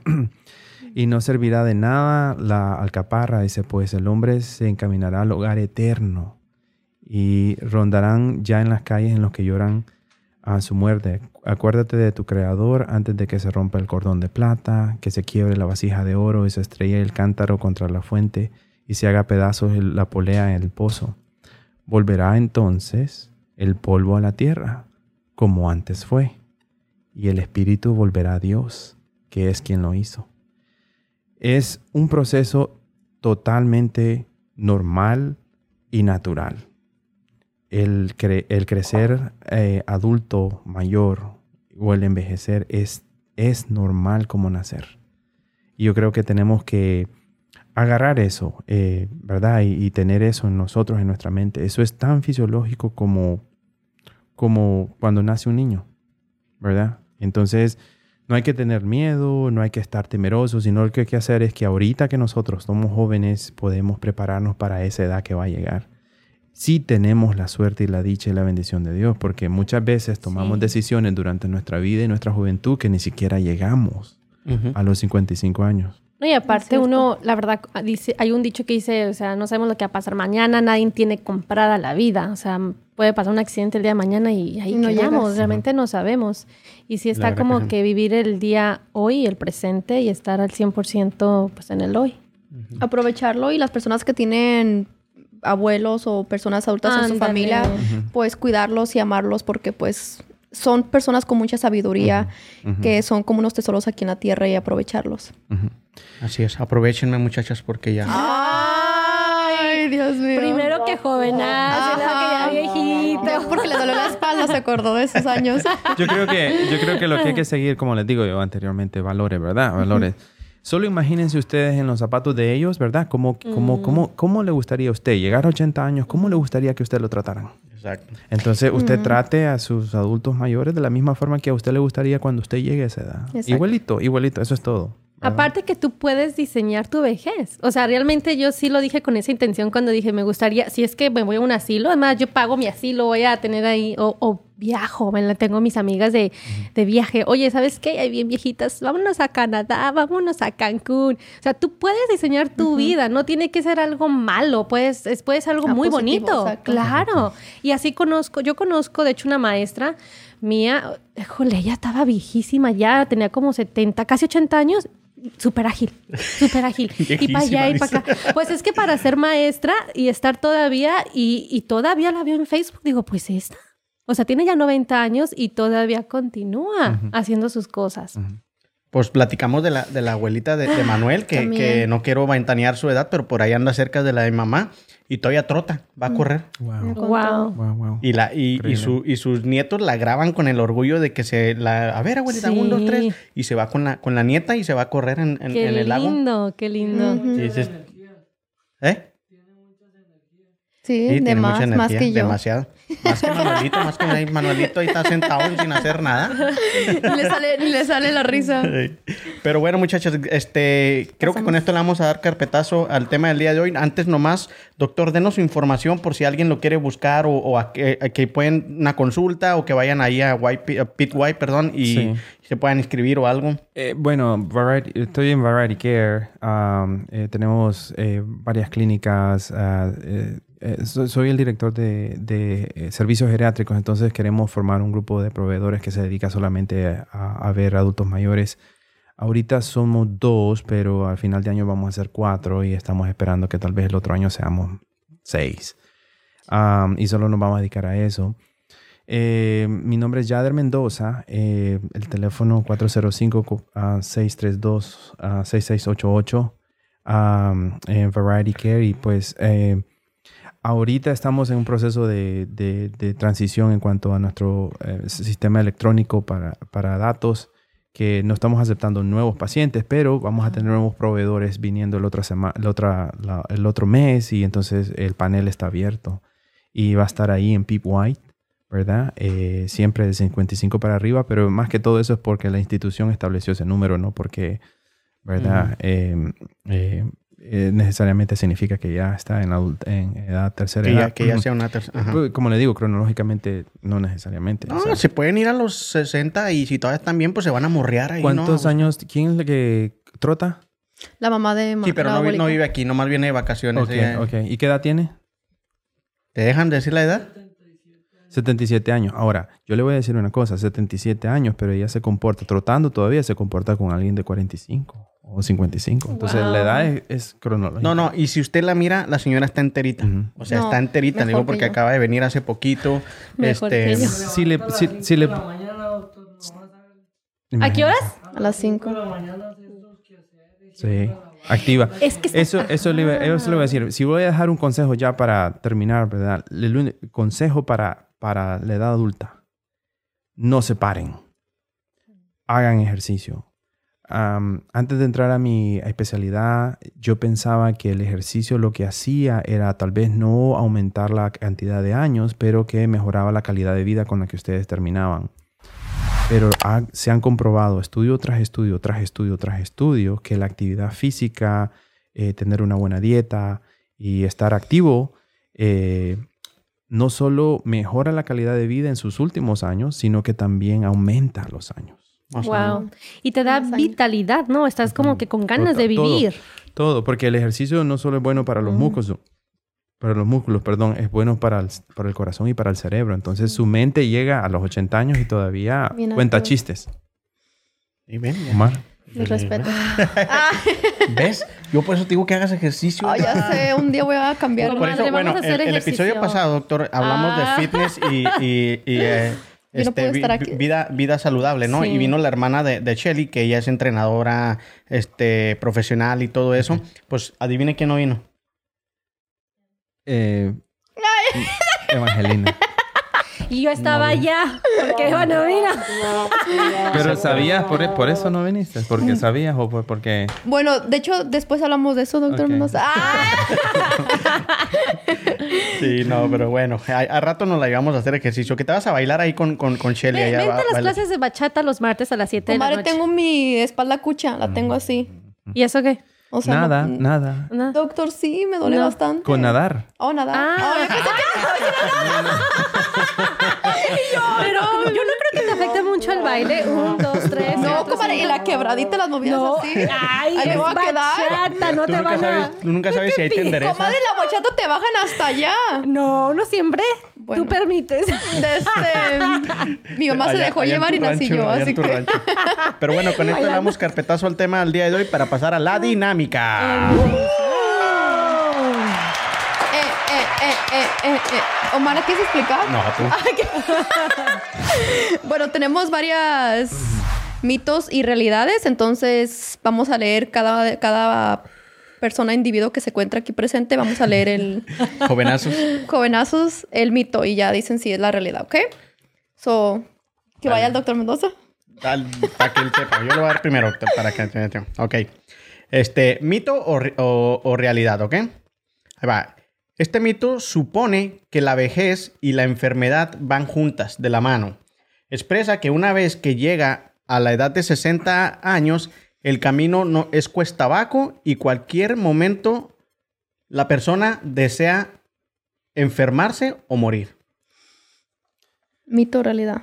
Yo creo que es un mito porque no es realidad. O sea, pues, eh, todo, todo es mental, creo yo. Eh, o sea, como, como ella estaba hablando, ¿verdad? De que, o sea, 60 años no necesariamente significa el fin, ¿verdad? Yo creo que es la mentalidad que usted pueda tener a esos 60 años. 60 años ya está cerca de retirarse, ya no tiene que trabajar Qué otro perro. día. Y ya, pues, si lo hizo bien. Los y- descuentos y- que y- dijo. descuentos, si ahorró en el 401k y cosas así, ya puede ¿Te vas de disfrutar sus- sus- vacaciones? sus, y, y Ujú. cosas así. Ya Te vas. sí. Entonces, no necesariamente, no sé si dice cuesta arriba o cuesta abajo, pero para mí. Que, que la vida ya va cuesta abajo. No, no necesariamente. No necesariamente. Ujú. Pues bueno, aquí dice que es Tengo- realidad. ten- ah, sí. que muchos, ajá, dice realidad, muchos científicos coinciden que es el proceso de envejecimiento, que el proceso de, envejeci- de envejecimiento implica una disminución de las capacidades físicas, sensoriales y eh, crono- cro- cronolativas, cronolativas. Es que yo no leo más de dos sílabas juntas, o sea, no me pongas Sin embargo, los, los efectos de, de la vejez suceden solo en forma gradual y mínima. Entonces, ¿por qué dice que es realidad? Sí, pues está todo junto. la realidad, no, la realidad es la explicación del mito. Ah, ok. Bueno, pues eh, hay más o menos. A ver, doctor, sigas el, segundo, porque yo no estoy muy... Sí, yo creo que lo que está tratando de decir, les quiero de confesar algo. Nosotros empezamos, si, si, si tomamos esto literalmente, nosotros empezamos a envejecer desde los 20 años. ¿Por qué? Por el colágeno ya no lo producimos también, ¿no? Y, Ah. eh, después de los 30 años, vamos, las, células, las células del sistema nervioso central, las neuronas, vamos perdiéndolas. Y las ya, perdiendo... ya entiendo. O sea, sí, o sea, si ustedes se fijan, ustedes no tienen la misma capacidad de retención que un niño. Exacto. ¿Verdad? Entonces, y ustedes están jóvenes, o sea, a los 30 años empezamos el proceso. Estamos, estamos. Esto es, esto, es, esto es un proceso fisiológico, como lo vengo repitiendo, repitiendo, repitiendo. Esto es normal. O sea, la calcificación de las arterias, eso va produciendo ya después de los 30 años, eso va empezando. Poco a poco, poco Oye, a sí es poco. cierto, eso a mí es, me eso es duele mucho aquí. Eh, la resistencia, o sea, wow, es Sí. increíble. Solo, solo con, con la resistencia, o sea, eh, yo corro y antes hacer nueve minutos por mía era nada. Ahora hacer nueve minutos por mía es casi imposible. Mm. Y eso es así. O sea, hay un proceso que se llama sarcopenia. Sarcopenia es el proceso donde la masa muscular se va perdiendo. Y eso ocurre antes de los 60. Y aunque tomes como vitaminas, minerales, jugo ¿Qué de naranja. No, eso, eh, la sarcopenia puede empezar, eh, eh, mira, hay muchos factores, ¿verdad? Ambientales, genéticos y cosas así, ¿verdad? Ah, Cada persona tiene su punto donde empieza a perder, o sea, eh, yo miro a mi papá porque mi papá eh, tiene 83 años y mi papá tiene una fuerza muscular impresionante. La vez pasada estábamos levantando un sofá y yo dije, este señor se me va a quebrar. ¿Está casado? Mi papá, sí, se está casado. Con su mamá. Ay, Omar, lo Ah. Sí, sí, sí, aprovechando. sí. No, Eh, pero es, pareja im- de mamá. es impresionante la masa muscular que él tiene. Obviamente genéticamente somos totalmente diferentes, ¿verdad? Yo salí en Clenque, pero él era de esos Hércules. Magros, Hércules. magros. O sea, mi papá, los antebrazos de mi papá es impresionante. O sea, toda la, toda la arquitectura que él tiene es impresionante. No, pues ya me lo estoy sabroseando yo, doctor. Omar, Me lo está pintando tan Es increíble, increíble. y no, y pues claro, la sarcopenia él empezó a- después, Mm. ¿verdad? Que otras personas. Entonces, ok, el, el otro dice mito del aislamiento social. Dice, se dice por lo general que la gente adulta mayor se siente miserable y que lo mejor para ellos es el aislamiento de la vida social que las personas de edad mayor buscan a menudo el reposo o la soledad. Yo creo que eso no es realidad. No sé si llamarle mito, pero no es realidad. No. Yo siento que es cuando más, Más. los adultos mayores Ujú. buscan del acompañamiento, de la compañía, del calor de Sí, la que no se quieren sentir solos. No, todo lo contrario. O sea, es todo lo contrario. Ellos andan, eh, ellos, ¿por qué no me llamaste? Ujú. ¿Dónde has estado? ¿Cuándo vas a ya no me venir? quieres porque ni me, ni me pelas. Eso- y eso lo dicen los mexicanos. Yo aprendiendo, Lo quería decir doctor Mendoza. El clas- lo, lo clásico, mijo. Mijo, ¿me traes una hamburguesa ahí del Browns? Y ay, Mi abuelita decía, mija, tráeme una Pepsi. Le encantaban las Pepsis. Mm, Dice aquí que es realidad. Dice, algunas personas mayores optan por llevar una vida solitaria por decisión propia o porque son forzados por una serie de circunstancias sociales. Dice, esta acción muchas veces puede ser eh, creada por actitudes o valores de una sociedad que prevé pocas oportunidades para participar activamente. Mm, Yo no creo sé. que más bien no, eh, como dijo Naye, o sea, ese es el mito, pero la realidad es eso, ¿no? O sea, como... Ajá, explica el mito. Mm, ok. No es tanto de que, ah, este es el mito y el mito es cierto. Ok. No, explica realmente la realidad. ya Ah, entendí. ok. ok, ok. No lo expliqué Sorry, bien. producción, es No lo que expliqué bien. si nos hubieras explicado hace, hace dos, tres días expliqué y no hubiera sacado la dinámica ahorita hace una hora, pues tal vez hubiera salido mejor. Bueno, vamos al tercero. Dice mito de la inutilidad. Es lo que te digo, pone unas palabras O sea, que muy- te sientes... No, bueno. son- Cuando la producción es una medida de valor de la persona, el no estar activo en el trabajo renumerado. Re- Remunerado. Tenemos que... Oye, tenemos que leer Y más. si ¿eh? el doctor lo lee Remunerado. todo mejor. Constru- ándale, construye a perder prestigio social.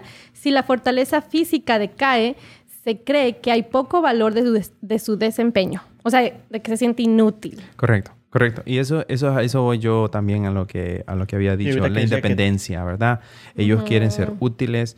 y- y- Tomar y- sus decisiones eso es- todavía. y- sí, y eso es bien importante. Eh, las mujeres viven más que los hombres, ¿verdad? Yay. ¿Por qué será? Ah, muchos Porque, factores. pues, yo son creo muy que emocionales, yo creo, sea. yo creo que Pero yeah. Los hombres nos arriesgamos más, ¿eh? No, doctor Mendoza, usted. ¿A qué se arriesgan? ¿A qué se arriesgan? yo- yo iba a decir otra cosa. Somos más buenos que Dios nos ocupa pronto. ¡Ay! No, no, no. Mira, Manuelito nos apoya. Pues es hombre, ya casi Muy no. mal. Ah, Bueno, Sí, no, eh, en muchos, muchas cosas fisiológicas, hormonalmente, las hormonas a ustedes las mantienen. mm, A pesar, son, son las mejores amigas y son las peores, eh, los peores enemigos al mismo tiempo, ¿verdad? Es bien de impresionante. nosotras mismas, ¿no? A veces. Sí, increíble, increíble. Las Y de hormonas. todos. la- sí, sí, cuando dejan, cuando dejan las hormonas, o sea, cuando viene la menopausia, eh, empiezan los problemas porque ya no hay hormonas que mantengan la- el sistema cardiovascular, ya la osteoporosis empieza y todo eso. Entonces yo creo que ustedes les empieza cuando, cuando dejan de menstruar. En cambio, nosotros ya llevamos cierto, cierta cantidad de años ahí en todo eso. Bueno, ahí está un beneficio para nuestra menstruación. Sí, Pero los hombres también tienen la andropausia, ¿no? Sí, sí, pero no sé si eso tenga que ver o que nos ayude en cuanto a la cantidad de años que vamos a vivir o no. Eh, más que todo tiene que ver con situaciones psicos- psicosociales y psicológicas y todo eso. Eh, pero sí, eh, nosotros tendemos, como dijo él, Omar, dijo que sí, tendremos, nos cuidamos menos. Sí, somos más, más No, no, atrabancados, no honestamente. vale, ah, sí, Sí. y entonces la mujer, si te bañaste, O si- o mira, o mira, o que si nos te- duele no algo, te refríes. Exacto, exacto. cierto. Eh, que si el hombre es como, ah, sí, me dañé la rodilla y tal vez necesita reposo para esa rodilla, pero dice, no, no le Ah, hace, sí. vamos, sigamos, sigamos. Entonces, claro, Mm. padece más de artritis y tiene un montón de cosas. Entonces, tomamos menos cuidado de nosotros. Algo que hizo bien México en ese aspecto para hacer sentir a la tercera edad útil fue reemplazar a los cerillitos, que eran lo- los niños que te ayudaban a, empacar las, la- la- las cosas que tú ibas al mer- supermercado Ah, y sí, todo sí, sí. eso. ¿Cómo le llaman cerillos? Ajá, Mm. yo fui cerillito de chiquito. Oh, y yo este, tampoco. y, Su primer y trabajo. poner, a, poner a viejitos. O sea, los viejitos para que se sintieran útiles y Qué tuvieran, un- bueno. tuvieran este dinero. Entonces ya no hay niños haciendo ese trabajo, sino ahora ya hay viejitos los que te están ayudando a embolsar todo. porque es importante eso para ellos. Y, lo van a notar cuando nosotros lleguemos ahí, si es que llegamos, es que nosotros tenemos que sentirnos útiles. Tenemos que hacer Y esa es otra claro. cosa bien importante. Las abuelitas tienden a ser más útiles porque en la casa hay tanto que hacer. Y si hay no que lo inventan. cocinar, hay que cuidar a los niños, hay que lavar, hay que hacer esto. En cambio, uno de hombre vive afuera trabajando. Sí, ya, estamos diciendo la realidad, así que... Mm. Sí, entonces vive afuera, eh, está acostumbrado a trabajar y ya cuando ya no puede trabajar uno se siente como, bueno, ¿y ahora? Doctor, una pregunta antes de que pasemos ya al último para, para cerrar. ¿Qué tanto no- nos afecta a nosotros en cuanto a, a vitalidad, a depresión y todo eso cuando llegamos a una edad, ya de la tercera edad, donde ya no, ere- ya no tenemos erección ni nada de eso, ya no nos sentimos este, útiles como hombres?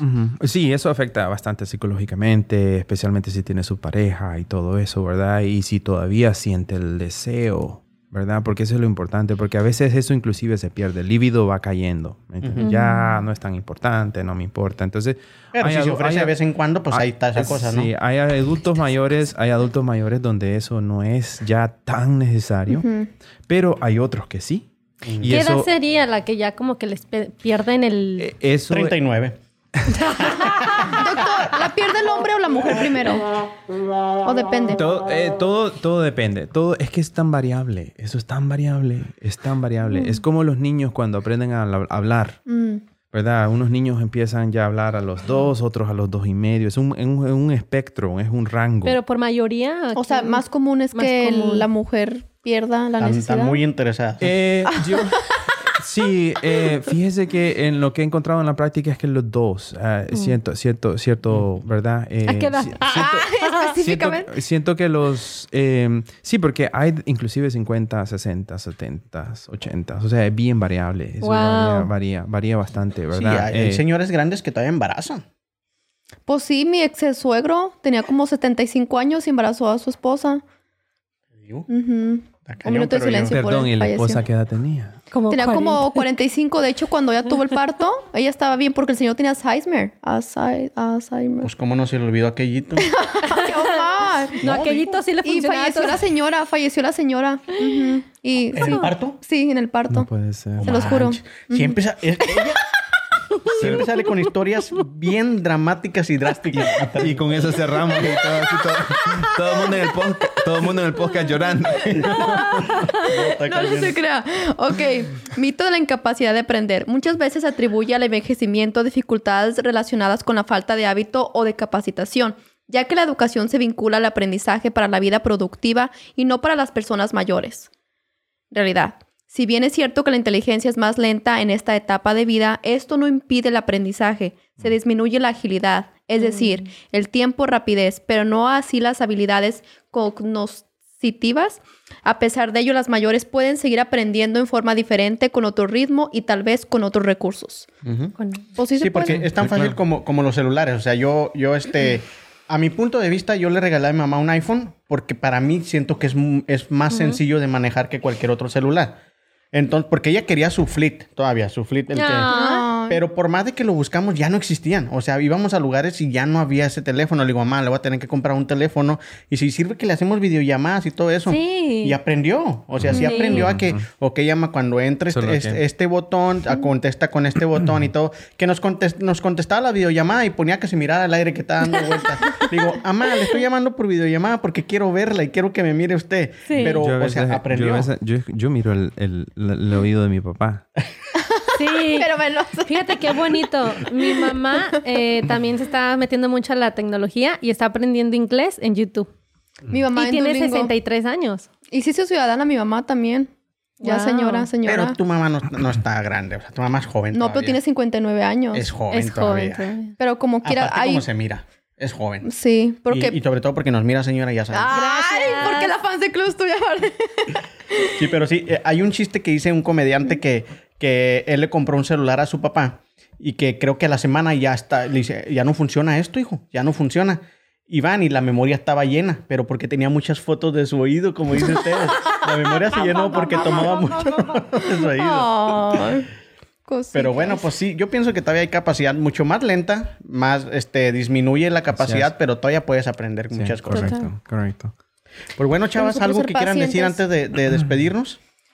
Ay, pues yo siento que más que nada valorarlos y atenderlos porque todos vamos a llegar a eso independientemente. Es algo normal, como ya nos clarificó. Y gracias a, a que vino doctor Mendoza, porque quiera o no, también, a lo mejor inconscientemente yo también tenía como que miedo a la vejez, como que, Mm, ay, voy a mm, llegar a ser no. viejita o esto. Entonces ahorita sí lo, sí lo, tengo otra perspectiva después del tema. Muchas es más, gracias. podría ser visto como una bendición, ¿verdad? Exacto, Porque no todo el mundo llega ahí. Exacto. Tienen los años de experiencia.